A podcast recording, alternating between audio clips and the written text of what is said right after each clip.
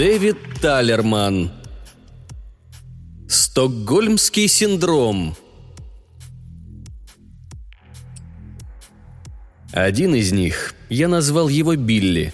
Он выглядел более, как бы это сказать, более живым, чем все остальные. Обычно они просто бредут себе незнамо куда. Порой поднимут что-то с земли, но находка быстро им надоедает, так что они бросают ее и снова бредут без цели. Шума от них немного. Наверное, они догадываются, что тут есть люди. Несколько дней в самом начале они колотили по заколоченным досками окнам и толкались в двери. Они не умеют лазить и не слишком сильны. Так что со временем они оставили эту затею. А теперь они ковыляют по улицам или просто лежат на земле. Забавно, что иногда они очень походят на людей, а иногда нет. Самые первые – те, что вылезли из земли, или я уже не знаю откуда, можно назвать их первым поколением. Те выглядят вполне прилично. Их можно отличить по походке. Они ковыляют, будто только учатся ходить, и все время смотрят под ноги. Конечно, другие, те, до которых добралось первое поколение, вот им здорово досталось. С их тел свисают ошметки, зияют глубокие раны, а у некоторых недостает половины лица. Они как раз похожи на восставших из могил мертвецов. Но на них даже легче смотреть, хотя все равно дрожь пробирает. Но, по крайней мере, ты знаешь, с кем имеешь дело. Но я говорил о Билли. Вот уж кто был представителем первого поколения до мозга костей. Не знаю, что уж с ним произошло, но когда он появился в наших местах недели две назад, на нем был костюм, очень хороший костюм – и даже с гвоздикой в петлице. Не знаю, может, его как раз хоронили, когда все произошло. Остается только догадываться, что подумали родственники, когда он взял, да и встал во время похорон. В общем, при первом появлении он прошелся по главной улице тем еще щеголем. Вернее, не столько прошелся, сколько прошаркал, как и все они. Но каким-то образом он ухитрился выглядеть смышленнее остальных – более проворным. И костюм напомнил мне о моем мальчике, когда мы его хоронили. Поэтому я и назвал его Билли. Билли быстро освоился. Он сразу сообразил, что люди остались только в двух домах – в моем и доме через дорогу. Оба забаррикадированы до чердаков. Надо сказать, мне тут особенно нечем гордиться. Когда моя машина встала на шоссе, милях в трех отсюда – я нашел этот дом уже в таком состоянии. Они забрались в него через окно. Оно так и стояло открытым.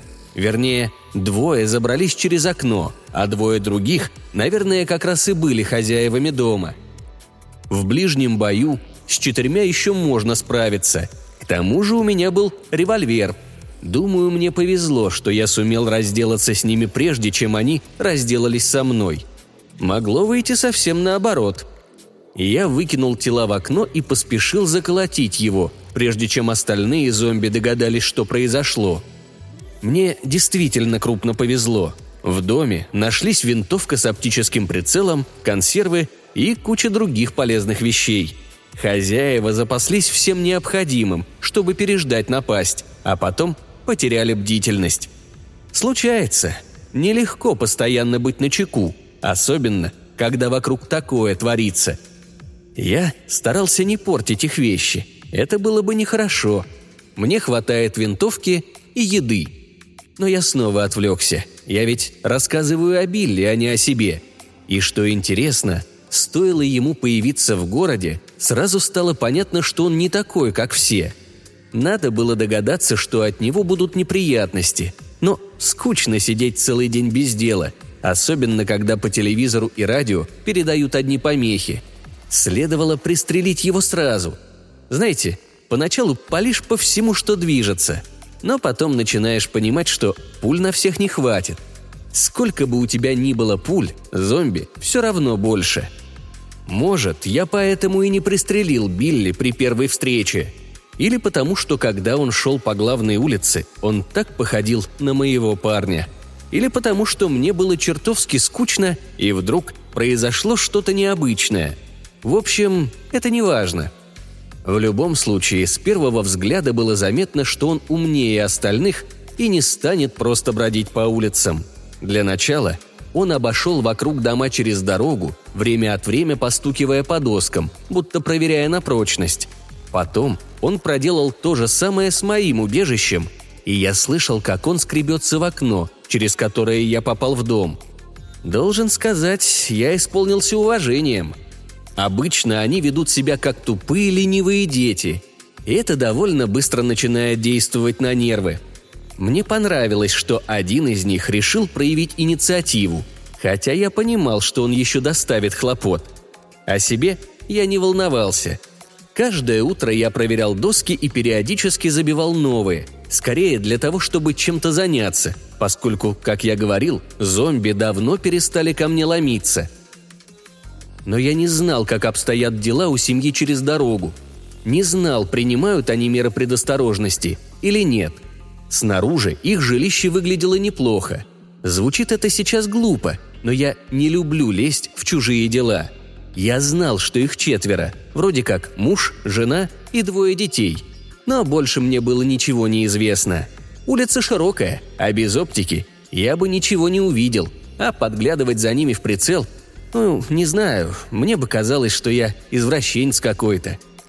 Даже при нашем плачевном состоянии дел у людей должно оставаться право на личную жизнь. Разве не так? Переговариваться мы никак не могли. Работа и телефонная линия, я бы нашел их в телефонной книге. Или вывесил знак. Но я не знал, смогут ли они его прочитать. Поэтому я просто оставил их в покое.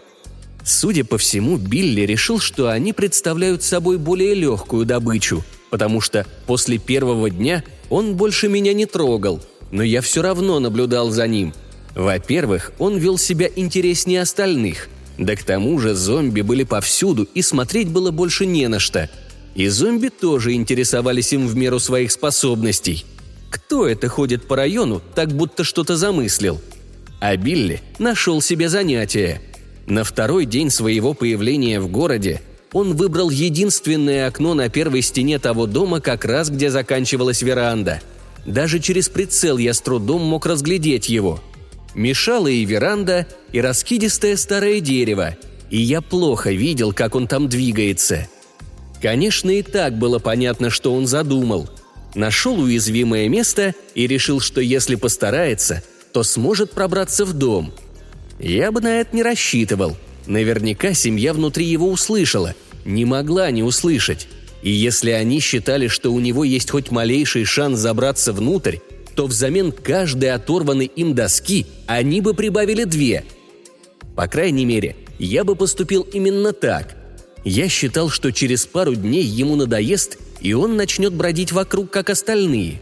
От этой мысли мне почему-то становилось грустно. Бог свидетель, я вовсе не желал ему успеха, но мне не хотелось смотреть, как он сдастся – Черт, может, я просто не хотел, чтобы он пошел по той же дорожке, что и мой Билли. Звучит глупо, я знаю. Сам не знаю, о чем я думал, но мне было бы жаль. На следующий день, когда я проснулся, он все еще трудился над окном. Более того, он собрал вокруг себя зрителей. Огромная толпа зомби, сотни, а может и больше, собралась на лужайке.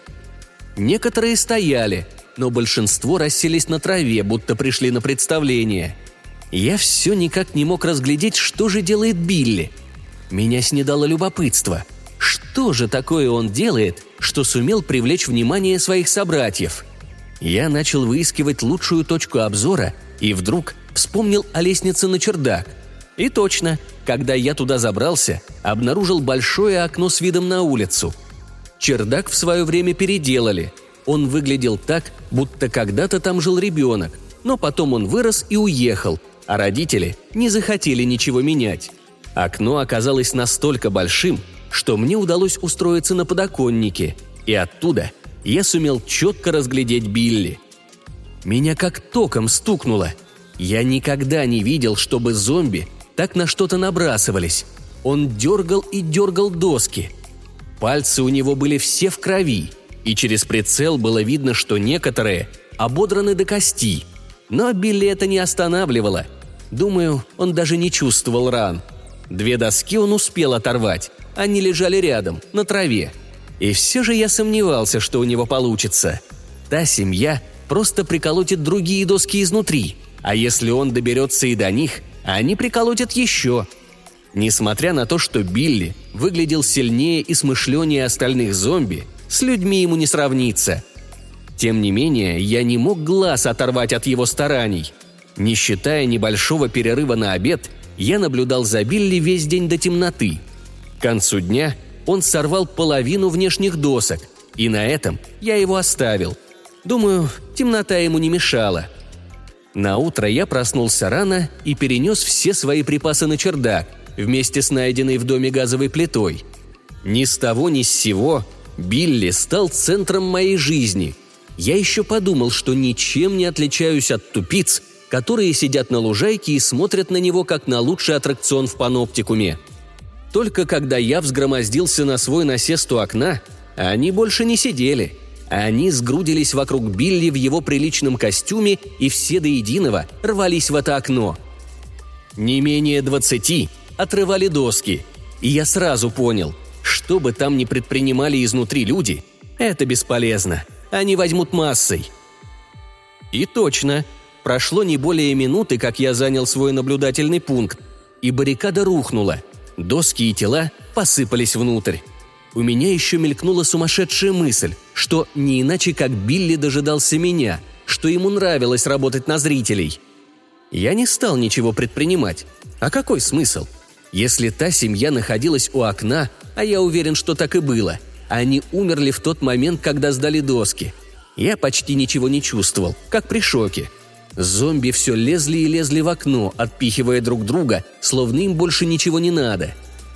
Даже когда комната заполнилась до предела, они все равно продолжали лезть, пока на лужайке их не осталось всего ничего, да и те толкались у окна. Стояла тишина – Странная тишина, учитывая, что только что произошло. Но я даже не замечал ее, пока не раздался крик. И тогда, наоборот, странным показался звук, потому что я привык к тишине. Мне пришлось отложить винтовку, чтобы понять, откуда доносится крик. Кричали со второго этажа, с другой стороны дома. Кричала дочка, девочка лет двенадцати. Должно быть, родители заперли ее в надежде, что там будет безопаснее – она высунулась из окна и кричала. Она не смотрела в мою сторону, и я даже не знал, догадывается ли она о моем присутствии, просит ли о помощи или просто кричит. Я ничего не мог для нее сделать. Если бы она спрыгнула на крышу веранды, а с нее на дорогу, то я мог бы ей помочь. Но как дать ей знать? Я снова поднял винтовку. Не знаю зачем. Может, я хотел пристрелить несколько зомби, прежде чем они доберутся до нее, или облегчить судьбу девочки. Думаю, так мне и следовало поступить. Не знаю, пришло мне тогда это в голову или нет. Это трудное решение. И знаете, я сразу догадался, что первым до нее доберется Билли, поэтому я совсем не удивился, когда он появился в окне. Девочка даже не заметила его, поглощенная своим криком. Двойное окно было длинным, и между ними еще оставалось пара футов – Билли ковылял не спеша, и я бы без труда разнес ему голову. Я положил палец на курок и остановился.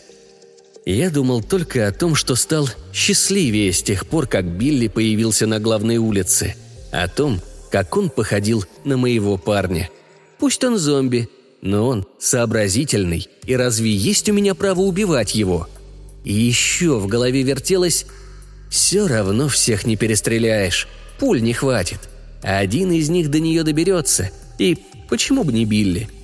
Я знаю, что был неправ. Если бы мне удалось выиграть время, девочка могла бы опомниться и спрыгнуть на веранду. Я снова вскинул винтовку, но стало уже поздно. Билли качнулся вперед, обхватил ее голову окровавленными обрубками пальцев и впился зубами в щеку девочки. Так он и остался стоять, и можно было подумать, что он ее целует, если бы не хлещущая кровь. Она заливала его красивый костюм. Через прицел я видел, как двигаются его челюсти. И тут он перестал походить на моего парня. Он походил на чудовище. Я нажал на курок. На пару секунд его голова превратилась в кровавое облако. И кровь дождем осыпалась на все вокруг. Когда облако рассеялось, он все еще стоял. И хотя голову его больше ничто не держало, она продолжала висеть на лице девочки. Я выстрелил еще раз, и они оба упали. Я знал, что девочка все равно мертва, но лучше мне от этого не стало.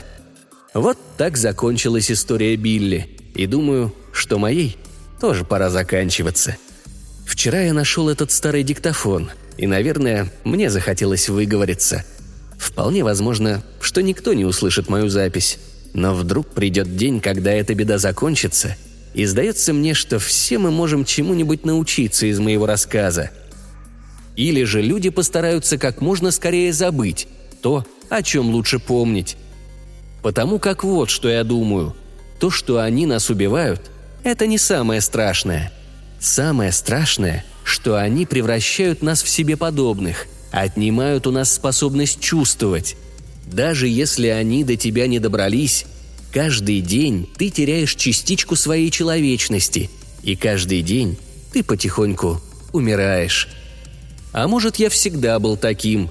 Я даже ни разу не плакал по Барбаре и моей малышке, хотя я до боли по ним скучаю. Но плакать не могу.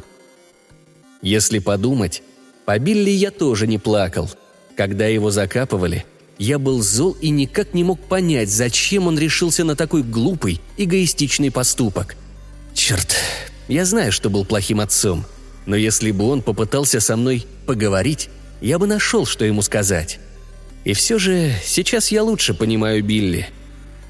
Ах, если бы он был здесь, я бы сказал это лично ему, а не этой глупой машине.